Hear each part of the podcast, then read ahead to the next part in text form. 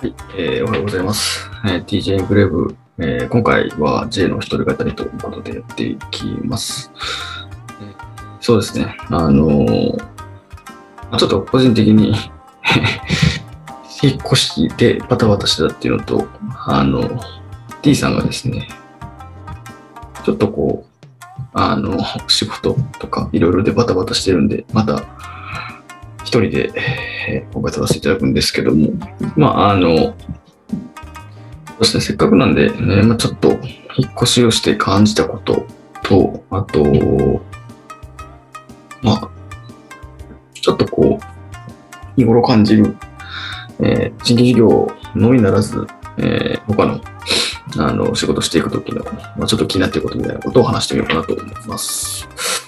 で、えー、まあ、最近実は引っ越しをしまして、あの、まあ、もともとこう、ね、会社の社宅に入ってたんですけど、えー、まあ、ちょっと隣の市の方に、えー、今回引っ越しをしまして、えー、一戸建てですね、に、えー、入りました。まあ人生で一番多分大きな買い物なんだろうなと思いつつも、えー、なんかあんま実感ないですけどね。まあ住んでみて、えっと、ちょっとずつ、まあ重みを感じてるかなというところです。で、えー、っと、まあ、この新しい家に住むにあたって、えー、っと、まあ、結構、あの、正直私あんまり家とかその興味ないんで、住めたらいいやん、寝れたらいいやん、毎日、なんかこう、うん、なんですかね、こうまあ、楽しければというか充実してればいいやんっていう風な感覚なんで、そんなにそこまでこだわりないんですけど、まあ、あの今、えっ、と、ちょっとコロナとか、もあって、テレワークが進んできたっていうこともあって、まあ、やっぱりこう家で過ごす時間が、えー、オンもオフも、特にオンの方が長くなってくるんで、それも踏まえてちょっと仕事をできるモードで、えー、家をあ炊きたいとかも、あの、そういうスペース確保したいなっていうのがあったので、えー、ちょっと、まあ、新しい家に、えー、まあ、書斎を、まあ、自分の部屋ですね、もう確保することができました。で、えー、プラスして、やっぱりこう仕事するにあたって、あの、ちょっと私あれなんですよね。あの、座りながら仕事してるとなかなか集中続かないんで、集中が続かないんで、えー、ちょっと立って仕事をしたいなというふうに前から思ってまして。で、家に、ま、普通の机じゃなくて、えー、っと、こう、可動式の、えー、昇降式デスク、まあ、高さを変えれるデスクっていうのを用意して、えー、まずそこそこ値段はしたんですけど、まあ、必要だなとおっしゃと思って、えー、買いました。で、えー、まあ、これ使い始めて、えー、まあ、数週間ですけど、結構いいですね。あの、やっぱり座っちゃうと集中が続かないのが立ってることで、まあ、無理やりちょっと頭も起きるのと、なんか体がやっぱ、あの、立ってると動かしやすいし、あの、まあ、ステップも刻めますし、まあ、ステップ別に刻まないですけど、刻めますし、体も適度に動かせるんで、えー、それで集中が続くっていうのがいいなと思ってます。なので、やっぱりこう、立ちながら仕事すると、あの、まあ、本当はかどりますね、不思議と。なので、えー、まあ、ちょっとこの机にしてよかったなっていうのと、まあ、ただやっぱこう、細々した作業だったりすると、やっぱ座りながらやるっていうのも、そういう場面は必要だと思うんで、まあ、それはちょっとタイミングに応じて、えー、使い分けてるっていう感じですね。で、えっと、もう一個、そのスタンディングの、え机にしてよかったりとか、まあ、発見気づきがあったのはですね、スタンディングだと、まあ私ちょっと子供2人いて、上の子が小学生、下の子がまだちょっと1歳になってちょっとなんですけど、その下の子を抱っこ紐で抱っこしながら仕事できるんですよね。これって多分 今までの常識から考えるとありえないことだと思うんですけど、やっぱりこうね、あの奥さんもの家のことをずっとやってくれてる中で、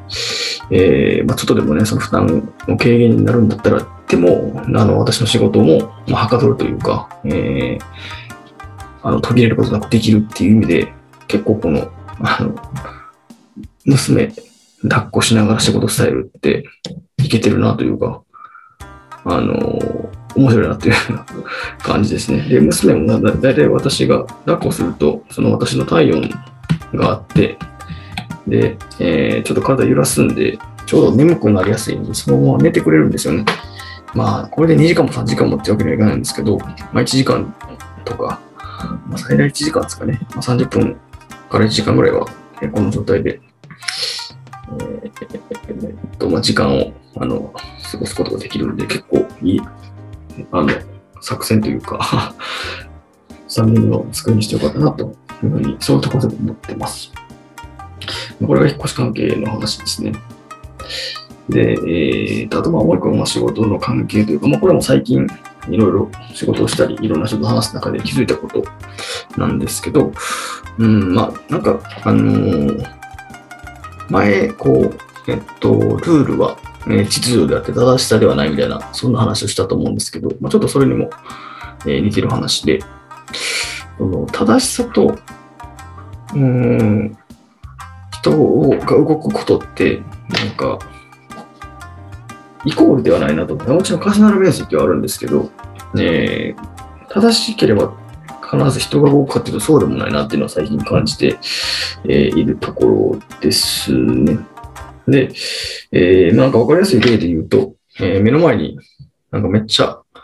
えーまあ儲かる、うん、なんやろ、仕事のネタがあります。とか、えー目の前のタスクをもう無条件で片付けてくれれば、えーまあ、サラリー報酬上げますってなると、まあ、やる人もいますけど、やらない人もいるなと思ってて、で、私は多分、それじゃやらないんですよね。で、えーそれって別にその、まあ、正しさとか、うん、まあ、お金が正しいかどうかさって言って、今一つの明確な、えー目に見える、まあ、対価なんで、まあ、それを仮に正しいっていうふうに置くのであれば、その正しさには私は全然、えー揺さぶられないんですけど、えーまあ、なんかそれで、評価だとか、お金、報酬だとかで、えっと、まあ、それを正しさと置き換えるのであれば、それで、え人を動かそうとするっていうようなことって結構見かけます。なので、まあ、そこはちょっとすみません、正しさとお金をごっちゃにしてしまっているところが、ちょっと混乱をしてしまうと思うんですけど、まあ、あの、要は、えーっと、正しさもお金も、そのギブをする側の理屈であって、そのギブをする側がいいって思ったものを渡すだけでは相手は動かないなというふうなところを思ってます。で、えーっと、じゃあ、なんか、その人を動かすとか、うん、まあ、なんか一緒に進んでもらうとかっていう時に何が必要なのかなというと、結局その情緒、まあ、エモーションの部分かなと思ってまして、で特にその入り口ってそれがすごい大事だと思うんですよね。なんか、なんでしょう。えっと、このめっちゃエグい量の仕事を一緒にやってくれ、100万円あげるからって、えーいう風に最初仕事に誘われるのと、いや、これめっちゃ大変やけど、あの、例えば、この町に住む、えーっと、100人の、えー子供が救われて、その親、200人の親に、えー生活が豊かになるチャンスが訪れてっていうのを、あなたのその努力というか、あなたがこの仕事にかけてくれることで、それだけの人がもしかしたら、こう、笑顔になるかもしれない、豊かになるかもしれない。えーそれをちょっと一緒にやってくれませんか？私はそれを一緒にあなたとやりたいし、あなただったらそれを実現できる気がするみたいな感じで、こう、情緒に訴えかけられると、まあ少なからず私は、あじゃあそれだったらちょっとまあ、やってみようかなみたいな気持ちにはなったり、えーします。なので、やっぱりこう入り口って情緒に働きかけないと、ちょっと効果って出づらいのかなというふうに個人的に思っていて、で、えっと、出口というか、まあ、最後の仕上げも同じだと思うんですよね。よっしゃ、この後、えー1時間頑張ったら100万円やって、もちろんその気持ちというか、そういうマインドセットで、えー仕事が回ることもあるんですけど、個人的にはあんまりそこに響かなくて、あの、あのこの頑張り、あと1時間の頑張りで、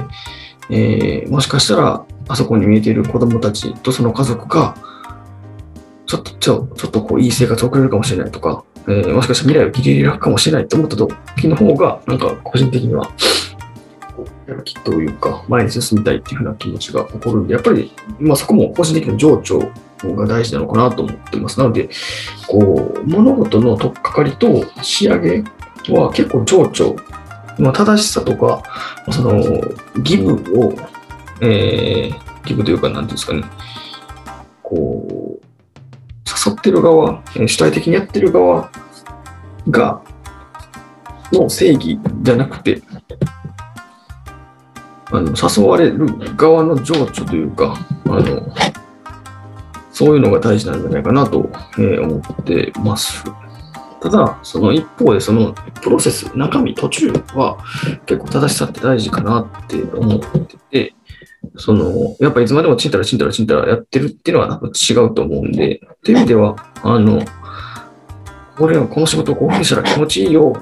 えー、スカッとするよというよりは、これこういうふうにやって、こうこうこうやってこうやる方が論理的に正しいから、こういうふうにやってもらうと、多分スイスイ進むし、えー、まあいいよ、みたいな。あの、これが正しいやり方だよっていうふうな形で来られると、えー、いいのかな。要はその、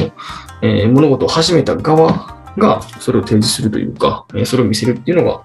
多分割と健全な形、えー、割とすんなりと進む形なんじゃないかなと、えー、思ってます。なので、ちょっとこう、全然脈絡ない話になっちゃったんですけど、